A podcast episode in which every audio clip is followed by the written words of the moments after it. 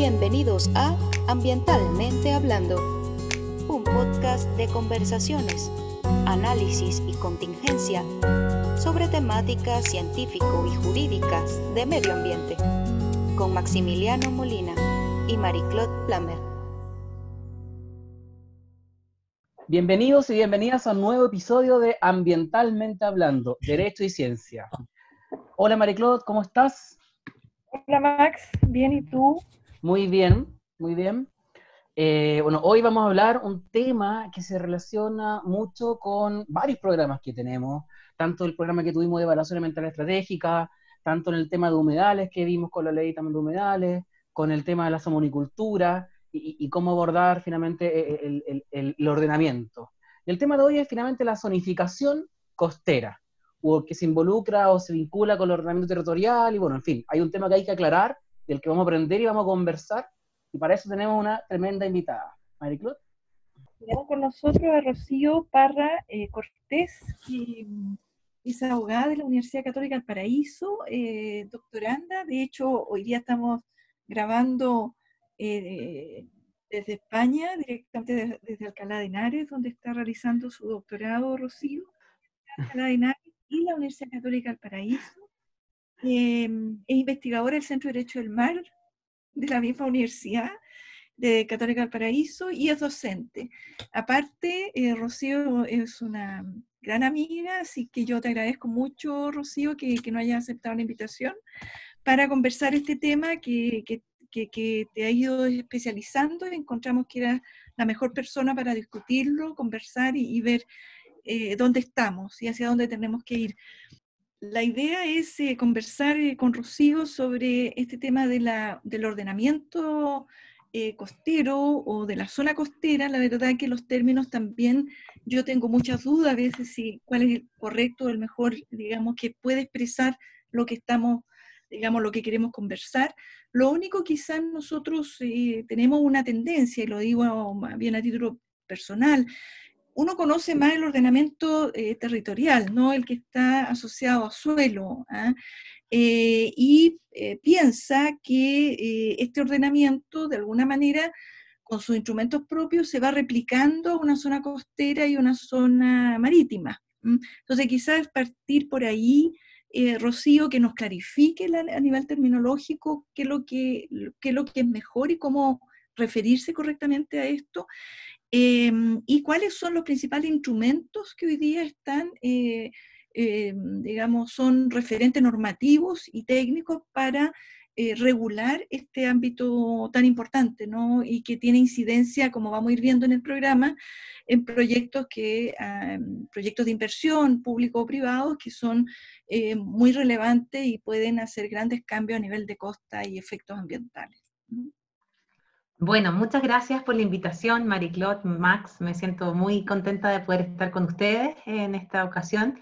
Em, y efectivamente, la costa, el litoral, ha sido mi objeto de estudio en los últimos años eh, y a lo cual estoy abocada en este tiempo, eh, particularmente desde el prisma de la protección ambiental y en ese sentido la protección, la preservación, la conservación y el idealmente uso sostenible de, este espacio y sus ecosistemas.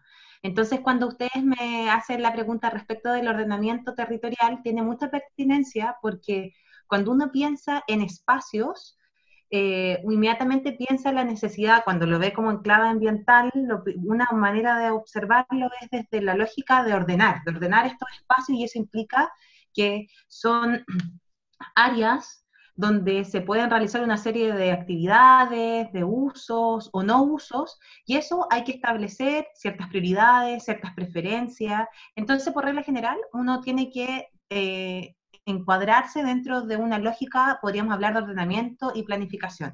Y como tú bien decías, uno tiende a hacer como un símil entre lo, entre lo terrestre, entre el suelo, entre el uso de suelo y cómo esto se replica en el ámbito costero. Y aquí hay una precisión que tenemos que hacer, es que particularmente para un país con las características que tiene Chile, que yo diría y me atrevería a decir eh, que con las em, características físicas, biológicas, ecosistémicas de nuestro país, es un país esencialmente costero e incluso más oceánico. Las características propias de nuestro país nos permiten aseverar que incluso hoy en día, frente al cambio climático, nos encontramos en una situación de vulnerabilidad crítica de los parámetros más importantes para determinar que un país se encuentre en grado de vulnerabilidad climática, siete de esos parámetros Chile cuenta. Y uno de esos es tener zonas costeras eh, de gran envergadura. Y nosotros contamos con eso, evidentemente. Entonces, la protección de la costa y por ende ordenar la costa es una premisa a nivel eh, de país una importancia a nivel de país. Entonces, cuando hablamos del ordenamiento y buscamos como lograr entender qué pasa con esto, se nos complejiza cuando vemos las características propias de la costa, porque como ya hablábamos, eh, esta, esta lógica de suelo no puede ser necesariamente replicada a este ámbito espacial. ¿Por qué? Porque por un lado, cuando hablamos, eh, particularmente si utilizáramos el concepto normativo, que es el de borde costero, que podríamos, si les interesa después, discutir por qué no, yo creo que, por qué no solo debemos hablar de borde, sino que debiésemos hablar de conceptos más amplios. Pero si nos, si nos circunscribimos al borde costero, necesariamente tenemos que entrar a una lógica mixta, que es que también se habla como de lo intermarial. Tenemos espacios completamente marinos, el mar, el mar territorial prometetal, tenemos un espacio que, como bien incluso habla el Código Civil, que baña, este espacio que es bañado por las olas, un poco como poético, y tenemos todo un espacio que es seco, pero que tiene una importancia eh, por la influencia que tiene el mar y la costa en estos espacios. Y eso nos hace hablar del borde costero pero, y el cual, como yo les decía, está reconocido en ese ordenamiento eh, jurídico, pero también hay otros conceptos que nos llevan a tener una noción más amplia de esto que vamos a hablar como de costa, que es la zona costera, que es lo que muchos investigadores académicos estamos eh, reforzando, y aquí aprovecho de comentar que hay toda una organización que ha surgido en los últimos años, particularmente 2019-2020, que se llama el Observatorio de la Costa,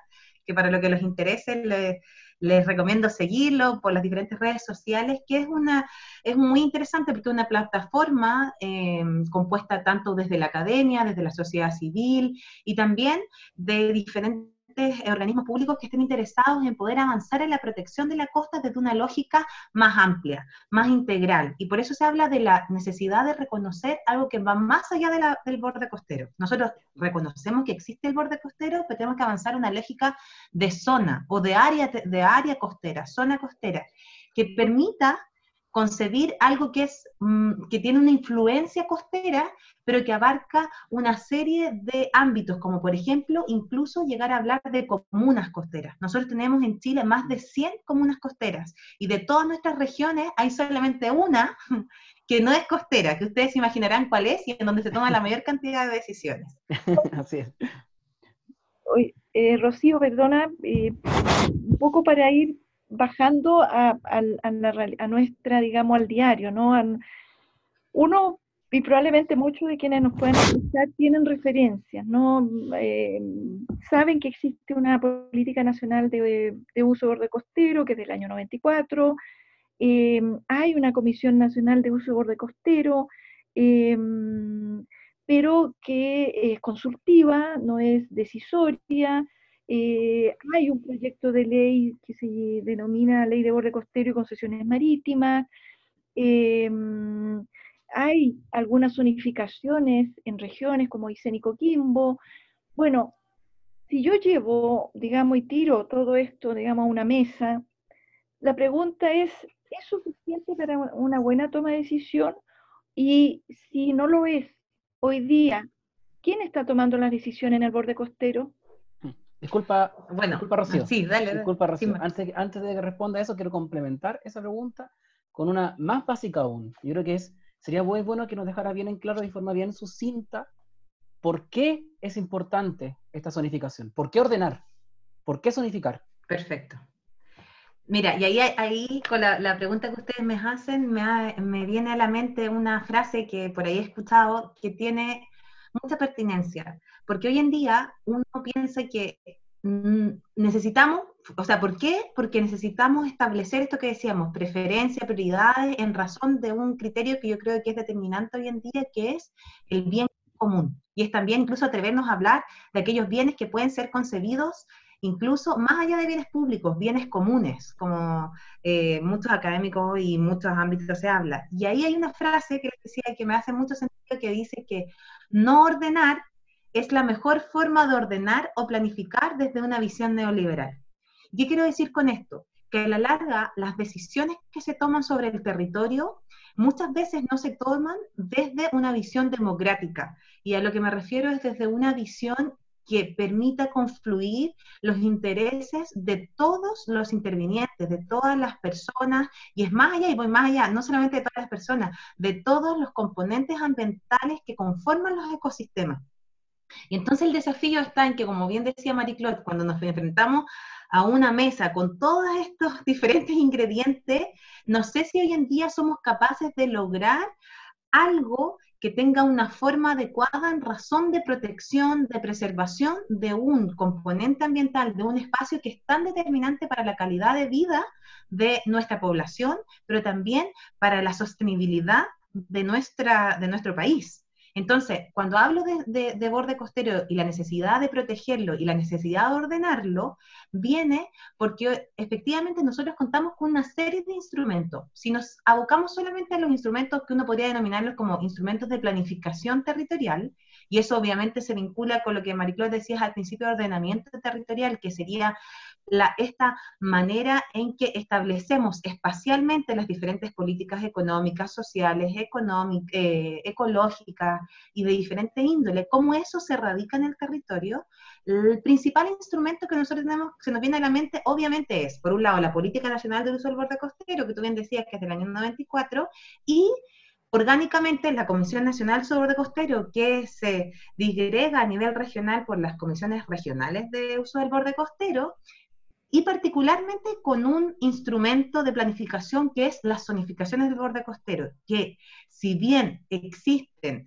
eh, los procedimientos, también podríamos discutir ya un tema quizás un poco más normativo, técnico del rango en el cual están consagrados, que esto ya es en decretos, incluso en, en órdenes presidenciales, o sea, con un valor muy, muy frágil, pero bueno, el tema es que estas zonificaciones si bien existiendo y uno las analiza en el papel, podría decir, son interesantes para poder avanzar en esta priorización, preferencia, determinación de orden, en la práctica no se han llevado a cabo. Y ahí hay un tremendo desafío de poder dilucidar la razón por la cual estas zonificaciones no se han llevado a cabo.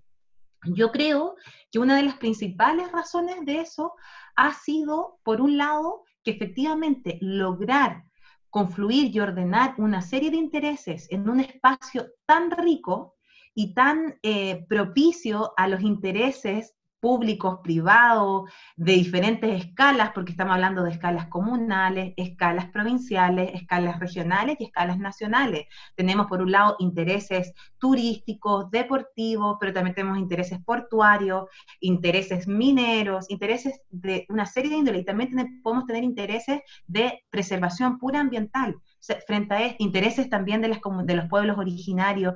Entonces, ¿cómo hacemos converger esto? Eso es muy complicado. Actualmente tenemos dos zonificaciones de borde costero que fueron aprobadas, que sería la de Coquimbo y la de Aysén, y recientemente la de O'Higgins fue, eh, em, ya tiene su evaluación ambiental estratégica aprobada. Y aquí no sé si puedo comentarles un poco, hacer la relación inmediatamente con los gobiernos regionales y los PROT. ¿Sí? ¿Puedo contarles un poquito? Sí. Hay algo muy interesante en esto, porque Marie-Claude ponía un detalle que decía que el valor de estos instrumentos de las zonificaciones ha tendido a ser de carácter indicativo y esto conlleva una fragilidad finalmente de la idoneidad y la eficacia del instrumento propiamente tal. Lo interesante es que a partir de la actualización de la ley orgánica de gobierno y administración regional, los planes regionales de ordenamiento territorial que deben ser eh, diseñados en el marco del gobierno regional y el gobernador regional tiene a cargo y que deben ser aprobados, y esto es muy importante por los consejeros regionales, y aquí como un nota pie de página que es muy determinante por eso, por ejemplo, que nosotros sea uno de los temas que los propongamos al momento de decidir quiénes van a ser nuestros futuros gobernadores regionales y nuestros cores porque ellos van a tener dentro de sus responsabilidades el tener incidencia directa en materia de los planes regionales de ordenamiento territorial. Y no olvidemos que dentro de los planes regionales de ordenamiento territorial se encuentran las unificaciones del borde costero. Entonces ellos van a tener un rol importantísimo que jugar en esta materia y nosotros al poder elegirlos directamente, es decir, votar por ellos, vamos a poder también tener un control directo sobre sus actos. Bueno, sobre esto mismo, mm, pienso que es muy determinante eh, hacer una, un alcance respecto de la incidencia que puede tener hoy en día a nivel regional, porque cuando hablamos de zonificación de borde costero, particularmente nos ubicamos o nos localizamos a nivel regional. Y ahí también viene todo un tema muy interesante respecto de, la, em, de los planes regionales de ordenamiento territorial y consecuentemente su vinculación con este instrumento que es la zonificación del borde costero. ¿Y por qué esto? Porque, tal como indicaba y señalaba Marie-Claude, las zonificaciones han tendido a tener un carácter indicativo. Y eso evidentemente nos da luces de cuál ha sido finalmente el valor o la eficacia en la práctica, porque establecen usos, pero esos usos no resultan ser muchas veces vinculantes para el resto, tanto desde la institucionalidad, incluye para los órganos, para las autoridades, pero también para el propio diseño de los demás instrumentos de planificación territorial. Entonces, aquí es muy interesante porque la nueva, la actualización de la ley orgánica eh, de gobierno y administración regional establece que los planes regionales de ordenamiento territorial, que serán obligatorios para los órganos, para el que le interese el artículo 17 de la ley, dice que van a debe, deberán contener dentro de los planes las zonificaciones del borde costero. Entonces ahí uno hace una interpretación armónica y entenderá entonces que las zonificaciones pasan a ser obligatorias. Y aquí un factor muy determinante, como yo decía al principio, de carácter democrático, es la trascendencia que van a tener los representantes eh, del soberano popular, que es el pueblo, que somos nosotros quienes votamos, quienes ellos van a tener que ser, en su calidad de mandatarios, van a tener que aplicar los intereses de las eh, diferentes comunidades que componen el territorio regional. Y ahí hay un valor muy importante de lo que pudiese eh, tomar, el cariz que pudiese tomar, por ejemplo, los instrumentos de zonificación de borde costero en la actualidad, porque uno de, como, como me preguntabas, Max, de por qué ordenar, y, y Maricló decía, ¿cómo entonces avanzamos con esta como amalgama de cosas? Yo digo, uno de los valores trascendentales es que la, eh, que la población, que las personas se sientan involucradas en el proceso de ordenar sus territorios y de ver cómo estos instrumentos inciden en su día a día, porque yo creo que existe una brecha tremenda entre los diseños normativos, las normas, y por otra parte, la implementación de las mismas y los efectos para la población. Entonces, no sé si más o menos se va entendiendo esta, lógica de, de, de Sí. Hay un punto que eh, quería ahí tocar, que te lo mencionaste, cuando hablaste de la evaluación ambiental estratégica y también pensando a, aterrizar este tema finalmente en sus aplicaciones. Eh, ¿cómo, ¿Cómo entiendes tú qué es la vinculación? Y quizás también podemos mencionar algunos casos ahí de ejemplo que puedan ayudar a ilustrar este, este vínculo o no vínculo de los instrumentos de planificación con, la, con hacerse cargo finalmente de las problemáticas ambientales eh, eh, puntuales, locales y el CIA finalmente. Ya, aquí te voy a mencionar desde, la parte que hemos estudiado un ejemplo concreto. Un ejemplo concreto que tenemos es el caso del puerto San Antonio, ya en que en el marco del plan regulador comunal que fue sometido a evaluación ambiental estratégica, eh, se hizo un cambio de uso suelo a la zona, a la zona sur del plan regulador y se definió como zona portuaria, una zona en que están las lagunas de Yoyeo que también se denominan ojos de mar y tienen varias denominaciones en, la zona. ¿ya? Entonces, por, a nivel del instrumento de planificación, se hizo el cambio y esas lagunas, a nivel de zonificaciones mapa, digamos, no existen, pero la realidad sí existen. Entonces, ahora viene la evaluación ambiental del puerto, en que se genera una especie de, ¿cómo decirlo? De, hay un, problema ahí, pues, ¿cómo se compatibiliza en que el puerto, que el uso de suelo no existe en las lagunas, que tienen una función ambiental importante, con el puerto que ahora eh, dice que va a construir sobre ellas. Y, bueno, ya hay una problemática ahí asociada a, las medidas y a la forma en que hace esa evaluación en puntual. No sé si quieres complementar mm. algo ahí, Mariclot. y quiero complementar un poco para darle la palabra a Rocío. Eh, eh, en el fondo, la, la, realidad es, evidentemente siempre la realidad, ¿no es cierto? Em, es lo más, es, lo que a uno eh, nos enfrentamos, ¿no es cierto? La, realidad de los hechos. A veces es muy brutal esa realidad de los hechos. Entonces, considerando lo que, nos, lo plantea Rocío y, que pareciera que nuestro país, siendo un país costero, esencialmente costero, eh, tengamos una regulación tan debilitada, ¿no? Esa es una pregunta que nuestro país es bien, en general, bien especial. Tenemos un país riquísimo en biodiversidad y nos cuesta tanto regular en biodiversidad, ¿no? Tenemos un país que es ideal para, para, para construir trenes y no tenemos trenes, digamos. Entonces, de que sea un país costero por naturaleza y no tener un, ordenamiento jurídico eh, potente también eh, me, sorprende, digamos. Pero lo que, eh, y, y, vinculándolo con lo que el ejemplo que plantea Max, tengo la impresión, tengo la impresión que nuestros problemas, como la mayoría de nuestros problemas ambientales, a veces un poquito menos que antes, pero yo diría que igual intenso, se van resolviendo en el sistema de evaluación de impacto ambiental. Y, eh, y, es en ese contexto, como lo plantea aquí en el caso de Puerto San Antonio, un caso que está recién entrando al sistema, ya se plantean los problemas que lo que uno espera, incluso con instrumentos ya existentes como el EAE, se, se hubiesen resuelto antes de entrar en una discusión ahora. Em, y así tenemos otros casos, como el mismo Hotel Piqueros, ¿no es cierto?, que tiene una historia pero larguísima, que es como casi un, una novela policial, no sé, el Hotel Piqueros. Tenemos el caso de proyecto inmobiliario en Quintero Puchuncaví, que entiendo conoces tú bastante bien.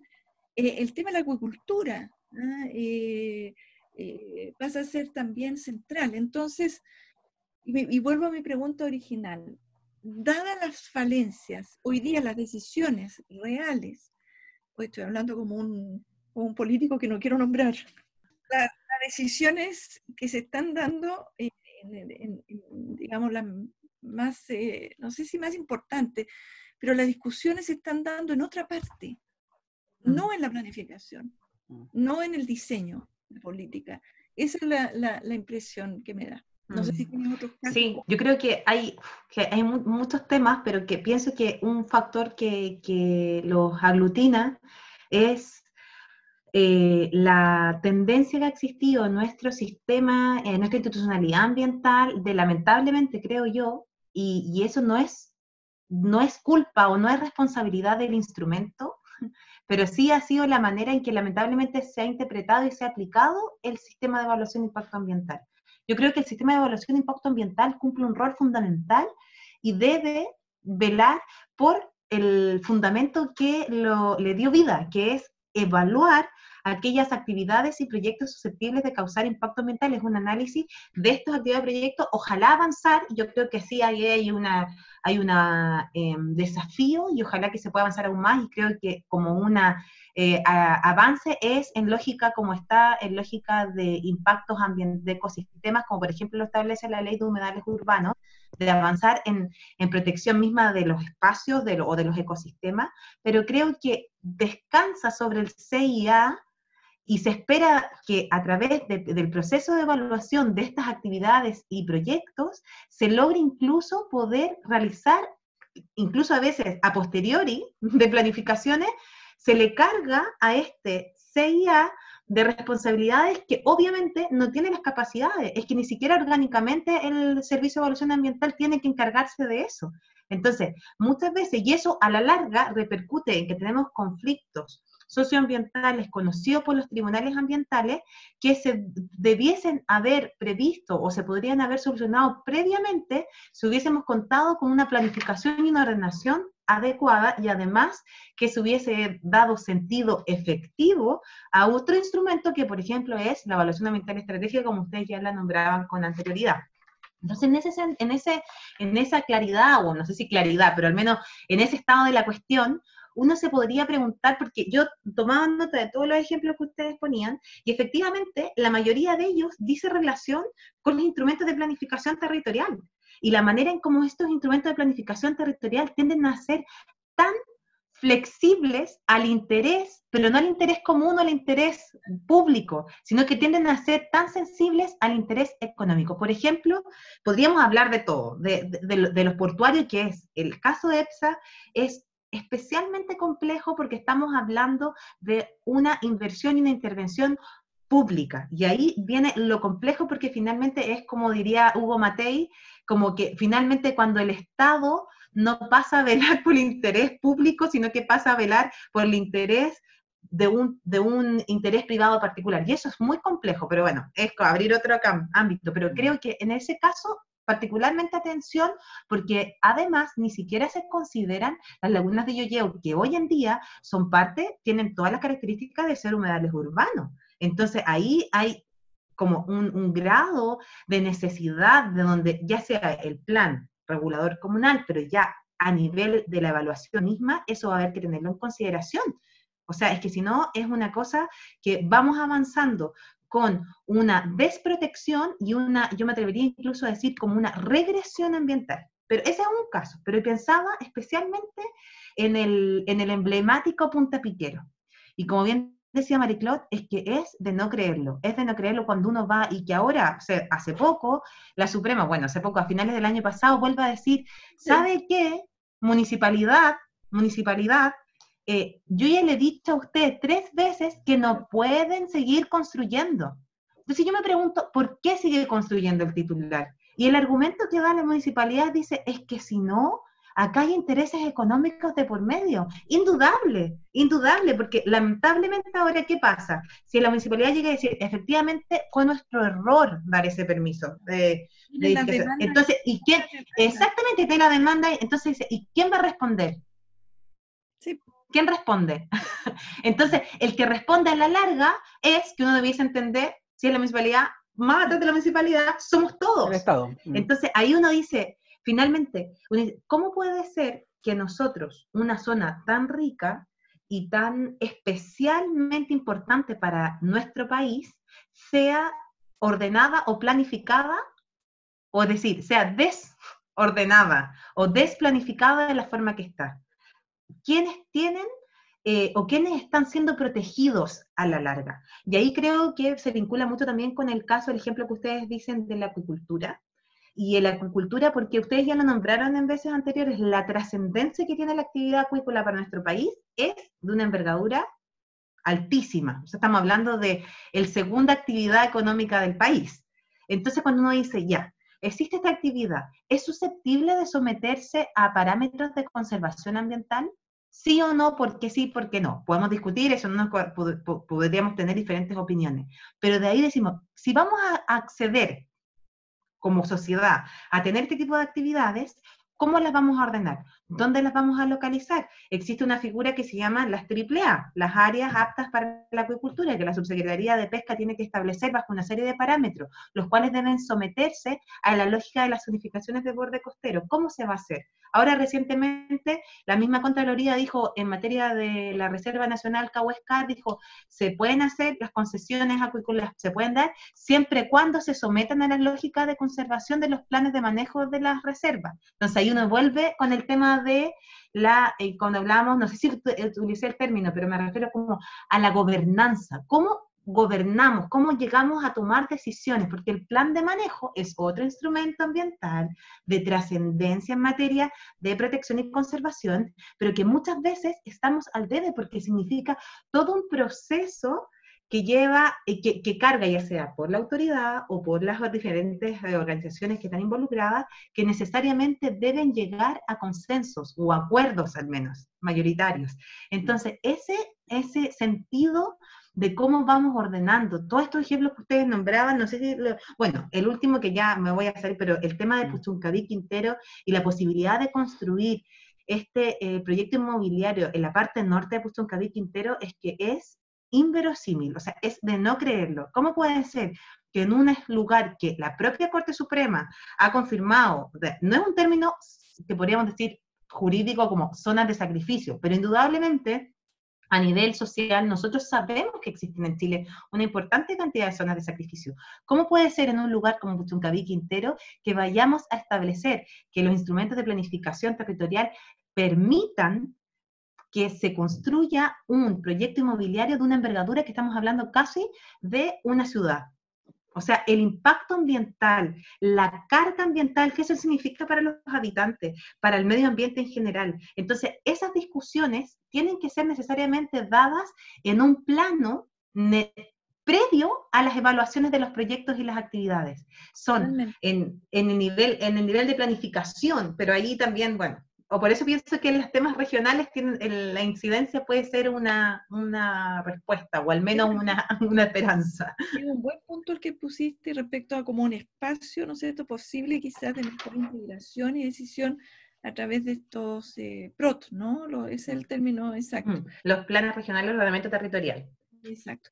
Ahora, lo, que, lo que uno, al escucharte, digamos, uno va confirmando ciertas, digamos, a veces olfatos que tiene, ¿no? Como que parece que estos conflictos finalmente lo trasladamos, como en general han sido muchos años, al sistema de razón de impacto ambiental, donde son otras lógicas, em, pero si en, en, un mundo más ideal, digamos, y, yo vuelvo al, caso inicial que planteaba Max del puerto San Antonio, entendiendo que el puerto San Antonio tiene una historia muy larga dentro de San Antonio, por cierto, tiene un aporte económico, incluso diría yo eh, cultural, ¿no es cierto?, de una ciudad portuaria, lo que la hace también con ciertas características especiales, como podría ser Valparaíso también, ¿no es cierto? Es, puerto es parte de su idiosincrasia, de su esencia.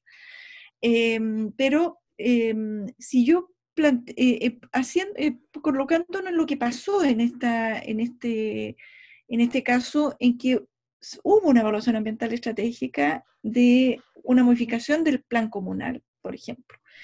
Em, en ese caso la hay pero eh, haciendo una lectura, digamos, de, ese procedimiento, eh, uno releva algunas cuestiones como las que planteó Max, es decir, se asumió ahí en una evaluación que tú puedes controvertir porque no hay varios elementos débiles, se asume la destrucción de las lagunas de Yoyeo en la evaluación ambiental estratégica. ¿ya?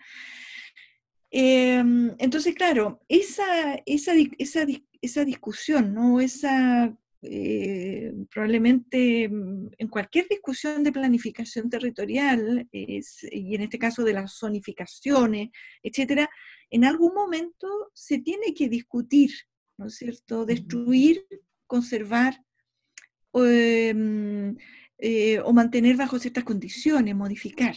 ¿ah? ¿Dónde están los límites?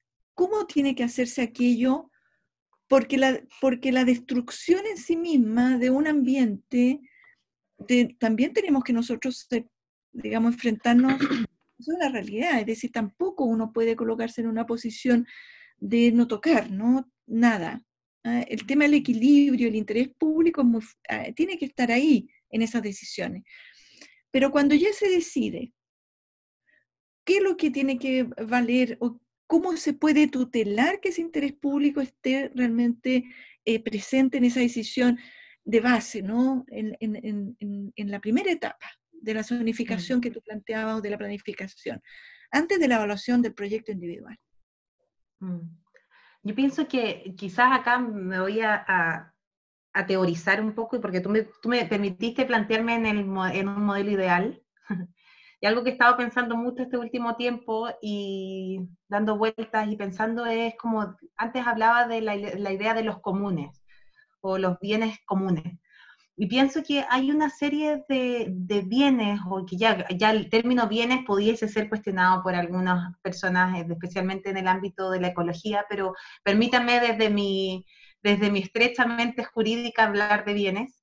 Eh, bienes comunes, pienso que en este caso, las lagunas de Yoyeo o las características propias costeras de un lugar eh, como San Antonio y particularmente eh, la trascendencia que tiene, como tú dices, el puerto y después en este, en este sentido de poder abarcar cómo la comunidad local necesariamente tiene la necesidad, porque que tampoco, como tú bien decías, no nos podemos poner en un plan de decir no va a haber ninguna actividad, porque en este caso el puerto cumple una función trascendental, una función social y económica importantísima para esa comunidad local. La pregunta es, ¿cómo esa actividad se somete a parámetros que permitan una sostenibilidad en el tiempo que asegure el bienestar no solamente de, la, de las personas hoy, sino que de las que efectivamente, como lo que dice el desarrollo sostenible, ¿no? Como las generaciones futuras y también el resto de los ecosistemas. Entonces, cuando yo pienso en el ideal, claro, uno, y no, yo digo además que aquí, si me permiten decirlo, estamos en un momento histórico de Chile que nos permite incluso soñar o pensar o vislumbrar un porvenir cercano, que es lo que yo espero, cercano, que diga cómo queremos ver y cómo queremos concebir, cómo queremos diseñar nuestros territorios, cómo podemos intervenir en ellos, de qué manera queremos intervenir. Sería una opción, y yo creo que es legítimo decir, hay lugares que no queremos que haya intervención, ni pública ni privada, queremos que sean lugares prístinos. Eso es una decisión que debemos tomar, pero también podemos decidir, y por eso decir, van a haber otros lugares en que atendida las características propias locales o atendida las características necesarias del resto de, la, de los intereses a nivel nacional, vamos a establecer ciertas actividades, ciertos usos, ciertas incluso que sea necesario concesionar y de manera concesionada privativa. Pongámonos en esos en eso supuestos hipotéticos, hipotéticos entre comillas, porque cada vez están más concesionados, pero bueno.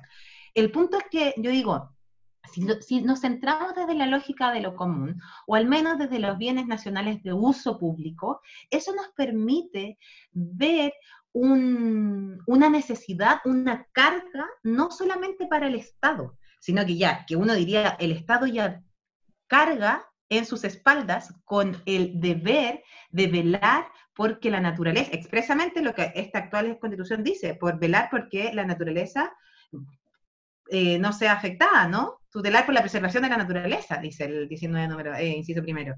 Pero yo me pregunto, ¿es solamente el Estado hoy en día?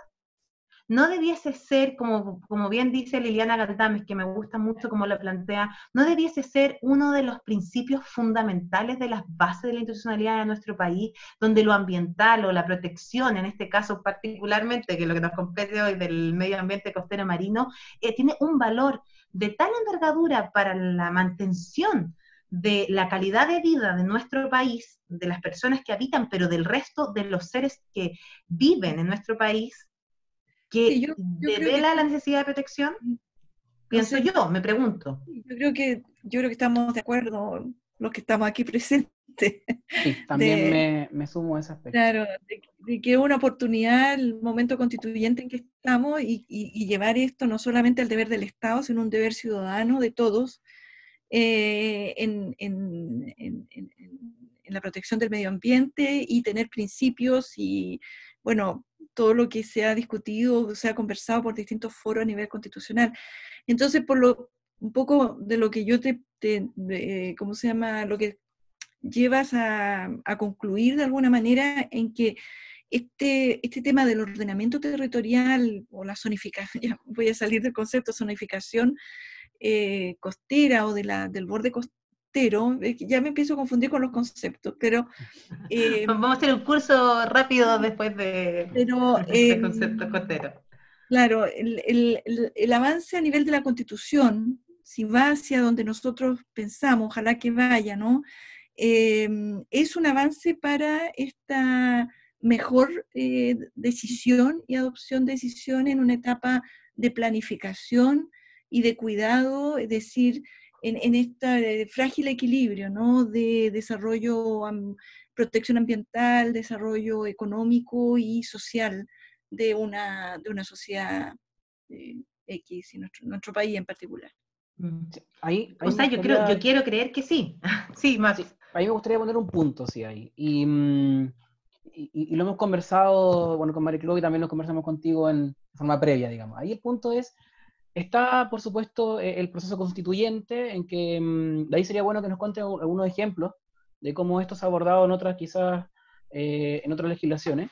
Pero, pero, mm, pero el día de hoy, eh, qué es finalmente, independiente del proceso constituyente, lo que falta justamente para lograr esta, esta planificación. Yo, la verdad es que esa frase que tú mencionabas, que es bien interesante al principio de esto de, no ordenar la mejor forma eh, neoliberal de planificar, eh, incluso mientras conversábamos recién la, puse en duda, porque los conflictos el día de hoy justamente se dan y, y generan una incertidumbre completa, incluso para los intereses privados, en que queriendo hacer ciertas iniciativas, se, ven finalmente después trabadas en que hay incompatibilidades o hay conflictos en los usos.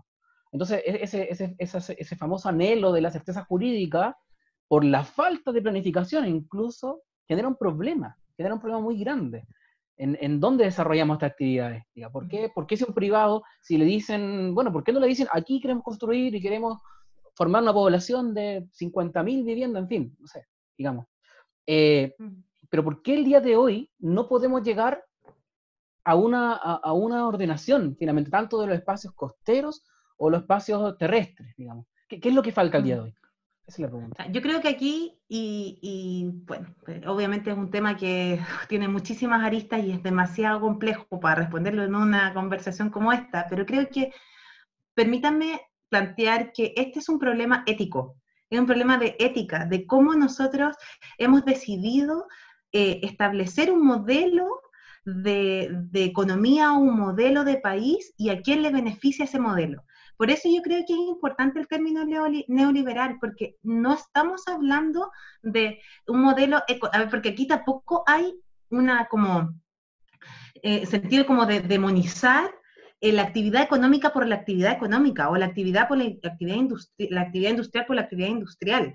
O sea, yo creo que eh, Chile necesita avanzar, por supuesto que sí. Por algo se genera una serie de inversiones, si queremos utilizar esa, esa palabra, ese concepto, en materia de generar mejor conocimiento científico, poder implementar mejores técnicas mucho más eficaces para poder beneficiar, y ahí voy, sí, al beneficio que sea común, que sea para la mayoría, que sea para generar eh, repartos como corresponden los, los, beneficios y las cargas socioambientales que estos eh, proyectos, actividades, inversiones generan. Entonces, cuando yo digo que hablo de una agenda ética o una agenda valórica, porque lo, valórico es muy amplio y eso es muy importante de concebirlo, esto quiere decir, cuando tú me dices, claro, por un lado está el proceso constituyente, que eso es un carril importante, pero con o sin proceso constituyente, acá hay instrumentos que ya existen. La pregunta es, ¿cómo lo estamos implementando? ¿Cuáles están siendo los valores que están primando al momento de implementar? Porque ya ni siquiera diseñar, porque yo digo, ya, si ya existen estos instrumentos, es las modificaciones que hacemos a los planes muchas veces son planificaciones eh, que van completamente en contra de una ética que privilegia el interés común al interés público. Y esto quizás, perdonen el énfasis que le pongo, pero yo digo, es que finalmente, si el derecho y los instrumentos, en mi caso, lo que, bueno, la Maricloria a mí nos compete, como abogada, si uno va a entender el derecho como un instrumento que permita transformaciones que beneficien socialmente a la mayoría, porque finalmente yo creo que en mi caso yo concibo esto como lo de la gobernanza democrática como un valor determinante en el siglo XXI. Es que si no, finalmente caemos en sistemas que simplemente benefician a unos pocos y que las zonas costeras pasan a ser de unos pocos en el uso y va completamente en contra de lo que, y aquí como tú bien dijiste Max, tú hablaste de la certeza jurídica expresamente en el, Código Civil. Estamos hablando del siglo XIX. Yo no estoy poniendo ninguna regla novedosa. El Código Civil habla de bienes nacionales de uso público. Entonces yo estoy pidiendo que en el caso de las lagunas de Yoyo o en el caso de la playa, en el caso del borde de, de, esto que vamos a denominar que tienen carácter propiamente públicos, necesariamente tiene que haber un estándar de actuación por parte de los tomadores de decisiones que se condiga con la normativa. Y eso es certeza jurídica.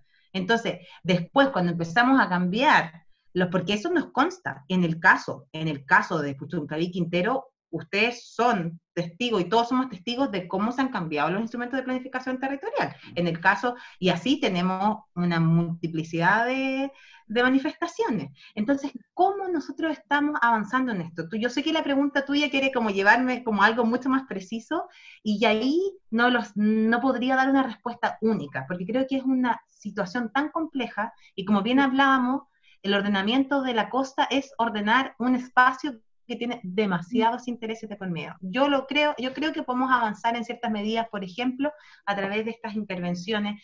Pienso que el plan regulador de ordenamiento, el plan regional de ordenamiento territorial podría ser una opción, pero también creo que existe un estándar de actuación que debemos como propender a fortalecer. Yo estoy de acuerdo con lo que dice Rocío plenamente. A veces las herramientas están, no sé si todas, y es tan fácil correr eh, eh, el cerco y desviarse de la finalidad cuál están construidas esas normas, que dentro del, derecho se habla como de la desviación de poder, ¿no? que, que, se van resolviendo fuera de los intereses para los cuales esa norma tiene que aplicarse, que básicamente el interés público. Pero mm, eh, quizá hay que avanzar hacia una ley eh, de, integrada, ¿no? De, más bien de, planificación o, que creo que en algún momento se habla de gestión integrada de zona costera, ¿no? De, hace una regulación que permita esta visión integrada y que, y que los instrumentos vayan conversando. ¿ah? pero bajo un modelo. Yo creo que el modelo es bien, bien central en esto y, y mientras no cambiemos un poco las bases de ese modelo, va a ser eh, difícil lograr hacer, eh, digamos, conducir con mayor, con mayor em, certitud. ¿ah? Y la certitud y la certeza no es un concepto propio de un sector o del sector privado, ¿no? que siempre la pide como de un concepto, sino que la certitud para todos los actores. ¿ah? Mm, eh, entonces, bueno, yo creo, Max, no sé, que a mí me parece que hemos logrado tomar distintos temas. Este es un tema que, la verdad, es muy fácil irse eh, y ir profundizando. Es cierto, pero igual eh, me queda un punto solamente. Que, Navegar, es difícil navegarlo. Te un punto solamente, Rocío, que tú tenías un ejemplo muy interesante de cómo lo abordaron en España. Ah, sí, eso justamente quería comentar como último, como último punto en relación con lo que también decía Marie-Claude. Em, gracias, Max, porque efectivamente eh, cuando uno habla de gestión integral de áreas litorales, que es un concepto que se utiliza mucho y para los que les pudiese llegar a interesar más, pueden seguir especialmente al profesor Barragán, que es un profesor que ha incidido mucho acá en, España en estas materias y que también en, Chile, el Observatorio de la Costa, por ejemplo, eh, utiliza mucho este enfoque de gestión integral de áreas litorales, que es concebir que existen diferentes dinámicas que se van dentro de este espacio, entonces puedes tener una zona que podríamos llamarla como borde costero franja, pero tenemos una serie de otros ámbitos de influencia que permiten hablar entonces de zona costera o de zonas de influencia costeras donde incluso los em, bienes privados que tienen intereses y, legítimos, o sea, por ejemplo, que tú hablas de una industria, una empresa o una casa o un hotel que quiere establecerse relativamente cerca, relativamente cerca, pero no en el borde costero, pero relativamente cerca, va a beneficiar, claro. exactamente, no, no, en la eh, va a beneficiarse a la larga de una intervención tutelar de ese medio, porque si es que lo concebimos de manera integral, va a generar beneficios a la globalidad, que es uno de los elementos fundamentales de la protección ambiental. Entonces, acá en España hay una, yo creo que es un modelo interesante a tomar en consideración. A veces la tendencia, y yo creo que ahí también es muy importante que nosotros, especialmente como país sudamericano, con avances, pero también con muchos retrocesos, tengamos eh, la humildad para reconocer que tampoco la solución está en mirar al país europeo, porque también hay muchas lógicas de manejo, de conservación que nosotros mismos tenemos, como por ejemplo la propia eh, maneras como los pueblos originarios, los pueblos cahuesca, los pueblos lasquenche, los pueblos rapanui y otros se han vinculado eh, a, las costas. Eso es muy importante, los yaganes. Entonces, es muy importante que también nosotros veamos otros modelos de eh, uso y también de conservación de estos espacios. Pero particularmente con, y esto en los últimos minutos, particularmente con España, hay un modelo que es muy interesante porque en la Constitución española, que ahora que nosotros nos encontramos en este proceso histórico en Chile, la Constitución española reconoce expresamente en su Constitución la em, protección se habla del dominio público marítimo terrestre. Y esto dice que en todo caso serán de carácter de dominio público marítimo terrestre las costas. Y ahí, a partir de eso, que eso fue en el año 78, después se avanza y en el año 78 se avanza a una nueva ley de costas. Ya había una en la década de los 60, pero esta nueva ley de costas tiene una vocación, una imagen muy concreta en materia de protección de estas costas, de, de, estos espacios costeros, en razón del efecto que estaban generando, particularmente lo que tú decías, eh, Max, la inmobiliaria, el, el, impacto inmobiliario y también turístico. España, España, España vive principalmente de turismo. Entonces, entonces ahí había una ley de costes que llega incluso para los, los administrativistas, es muy interesante analizar, y acá ha sido prolífera en materia de análisis académicos y en materias jurisprudenciales. El Tribunal Constitucional ha hablado mucho de esta materia porque lo que se solucionó, una de las maneras para poder ponerle coto a eh, la um, privatización o uso privativo de estos espacios fue con una institución de unas expro expropiaciones legislativas, que en qué consistía eran en ampliar las concesiones por una cantidad de años, pero que en un momento esos espacios que tenían carácter de manial iban a tener que obviamente retornar eh, al, uso público, al, al, Estado. El punto es que aquí hay un factor, porque el 2013 la ley fue modificada. Y fue modificada bajo un rótulo que el título dice como de ley de sostenibilidad costera, pero que finalmente lo que viene a hacer, y ahí ha sido muy criticable, las presiones inmobiliarias fue como, está bien, usted puede avanzar en ciertas cosas, pero hay intereses privados muy fuertes. Entonces, cómo avanzar en eso es súper complejo en un país como España, que tiene un sistema, ustedes saben, territorial de comunidades autónomas con características propias de cada comunidad, con ayuntamientos, o sea, municipalidades también con competencias territoriales. Entonces, yo creo que es un modelo interesante con sus sombras y luces, pero que creo que es muy interesante tomar en consideración y también mirar a nuestros vecinos. También hay leyes de costa en otros países como Perú y como otros países de América Latina y el Caribe. Entonces nosotros necesitamos, en esta lógica de, concebirnos como eh, desde una lógica continental regional, que ojalá, bueno, se fuera fortalecida, aprovecho de decir, a través del acuerdo de Escazú, que lamentablemente no, pero bueno, en una lógica de, de, de continente, nosotros debiésemos también ser capaces de ver otras, otros modelos y yo creo que una de las mm, soluciones, que ya es más como de futuristas, pero que creo que es muy importante, es avanzar en una futura ley de costas para Chile. Y ahí, lo último que digo, yo creo que es un mal proyecto el que actualmente existe en el, en el Parlamento que se, está, que se estaba discutiendo porque está un poco dormido, que, que, bueno, que creo que está bien que esté dormido, que es la ley de administración de orden costero y concesiones marítimas. Creo que es un error técnico de técnica legislativa no contar con una ley marco de costas y abocarse nuevamente a una lógica de uso, pero particularmente desde una lógica de eh, usos privativos a través de concesiones y administración por sobre una ley de protección tutelar de la costa y del litoral. Así que eso. No, yo creo que hemos logrado hacer el barniz que queríamos eh, dentro, de lo que podemos hacer en este espacio. Em, así que yo, yo me quedo muy contenta en la conversación. Muchas gracias por invitarme. Deja mucho por hacer y, sabe, em, y tenemos que seguir, em, digamos, remando para el lado correcto nomás. Sigan el Observatorio de la Costa, porque ahí hay mucho, mucho que interesante, materiales interesantes que les pueden ahí ah. aportar en estas discusiones. Excelente. Reitero mi agradecimiento, Rocío. Muchas gracias por por acompañarnos, por transmitirnos tus conocimientos y tu opinión respecto a este tema. ¿Algún mensaje? Nada, muchas gracias por muchas gracias por invitarme y creo que lo más importante es concebir estos espacios costeros como desde una visión pública, de una visión común.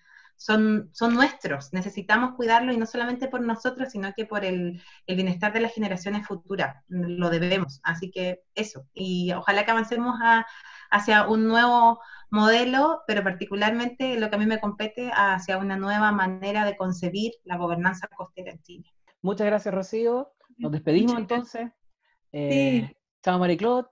A nuestra audiencia también nos despedimos. Muchas gracias por habernos escuchado. Nos, nos volvemos a encontrar en un próximo episodio de Ambientalmente Hablando, Derecho y Ciencia. Por favor, síganos en Spotify, en Instagram. Y eso, hasta la próxima. Hasta la próxima. Chao, Max. Chao, Chao, Rocío. Chao. Un abrazo. Chao. Esto fue Ambientalmente Hablando con Maximiliano Molina y Marie-Claude Plamer.